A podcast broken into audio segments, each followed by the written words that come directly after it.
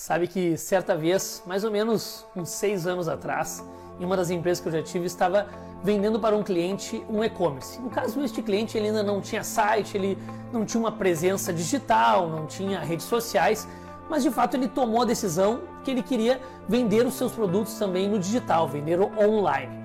Então, primeiramente, fizemos um briefing, entendemos a necessidade dele, entendemos qual era o tamanho do projeto que ele tinha e fizemos aquele levantamento de requisitos, que é uma área também da, da engenharia de software.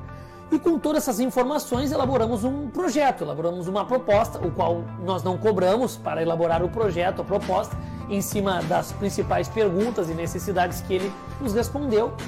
Chegou então o dia da apresentação, da apresentação daquele projeto, daquela proposta, falando dos principais requisitos que teriam aquele software, aquele e-commerce para o cliente.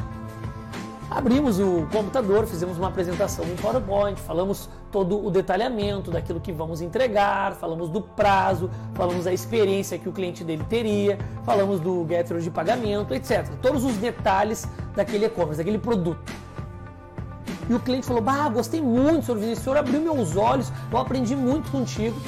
E de repente ele fala assim, pega assim, pega um papel, pega um papel e fala assim, olha, eu tenho esse outro orçamento aqui, eles estão fazendo por 4.500.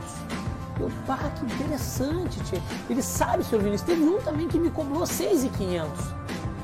Daí eu olhei para ele assim, bom, e o senhor vai ficar com qual? Olha, senhor Vinícius, eu, eu quero ficar com o mais barato. Eu, bom, então o senhor pega o de 4.500. Mas por que, senhor Vinícius, o senhor não vai baixar o preço? Não, a questão não é baixar o preço. Eu sou uma agência de desenvolvimento de sistemas. Eu não sou um leiloeiro. Eu não estou leiloando um apartamento, um carro aqui. Eu não trabalho com leilão, meu amigo.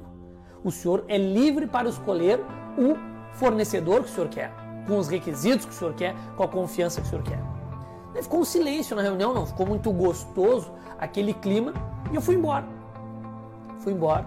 E de fato fechei minha cara para ele, mas não fui desagradável com ele em nenhum momento. Passaram-se dois dias, aquele cliente me liga. Senhor Vinícius, eu gostaria de receber o contrato. Deu, mas que contrato eu vou fechar contigo? Bom, resumindo, o cliente fechou, nos contratou para fazer o e-commerce e eu quero te trazer alguns ensinamentos sobre isso hoje. Eu não sei qual é o produto que você vende. Eu não sei se você é representante comercial, se você trabalha com atendimento, se você vende B2B, B2C, venda direta, sua venda é consultiva, eu não sei. Eu só quero te falar uma coisa: existem alguns aspectos que, quando você fala que você não trabalha com leilão, que é uma técnica de venda, funciona. Primeiro ponto: o cliente ele é atraído por quem se posiciona. Quando você não aceita de bate-pronto uma proposta do cliente, você está se posicionando. E se posicionando, você está se valorizando. E quando você está se posicionando, se valorizando, você comunica no subconsciente do teu cliente a segurança, ou seja, um termo que é eu confio no meu tato, eu confio no meu trabalho, eu confio na minha entrega.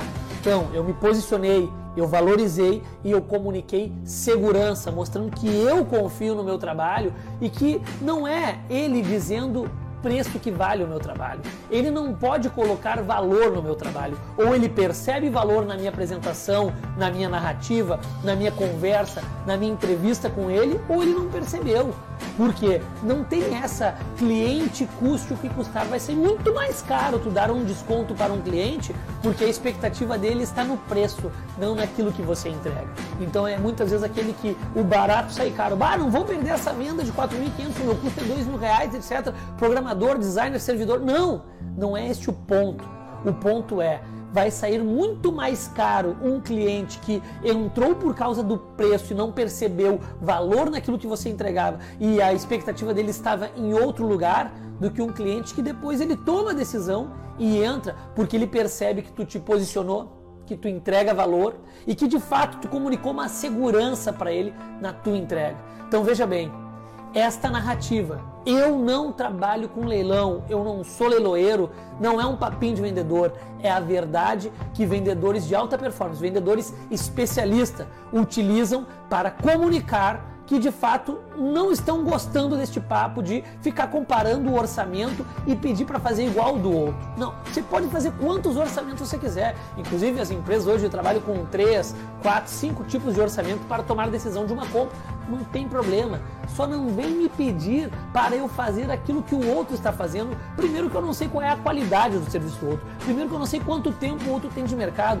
Eu não sei qual é o tipo de sistema, eu não sei qual é a qualificação do programador dele, eu não sei qual é o servidor que ele vai utilizar, eu não sei quais são os requisitos do software dele. Então não vem me pedir para comparar. Ou seja, conheço o meu trabalho, eu confio nele, eu já tenho pessoas que adquiriram o meu trabalho, tiveram resultado, e se você não quer, ok.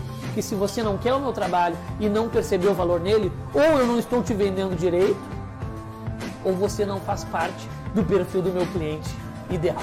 Espero que essa reflexão sobre eu não trabalho com leilão você possa aplicar com humildade, com maestria e nobreza nas suas vendas. Um abraço.